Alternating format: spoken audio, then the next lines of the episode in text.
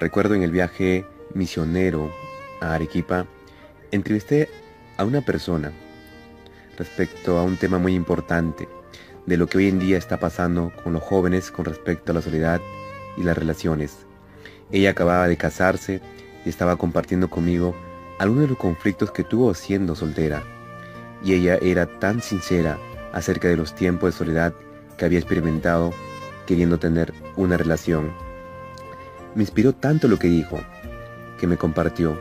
Dijo que durante ese tiempo de soledad, ella aprendió a ver esos sentimientos como una llamada de Dios a su corazón para regresar a Él. Amé eso. Me inspiró tanto eso. Saben, no está mal admitir que están solos o solas, que tal vez quisieran tener una relación. No está mal sentirse solos. Pero lo que está mal es cuando tomamos esos sentimientos de soledad y la usamos como excusa para exigir lástima. Cuando exaltamos nuestros sentimientos, en vez de voltear hacia Dios por ayuda y por fuerza, nos concentramos en nuestras necesidades, nuestros deseos en lo que no tenemos.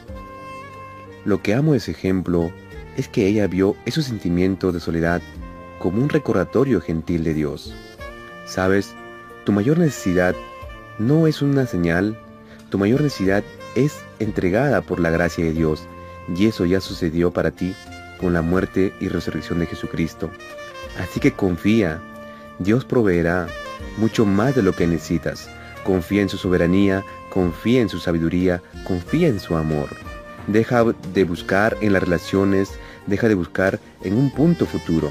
Pide ayuda a Dios y di solo, tú eres mi refugio, mi lugar seguro.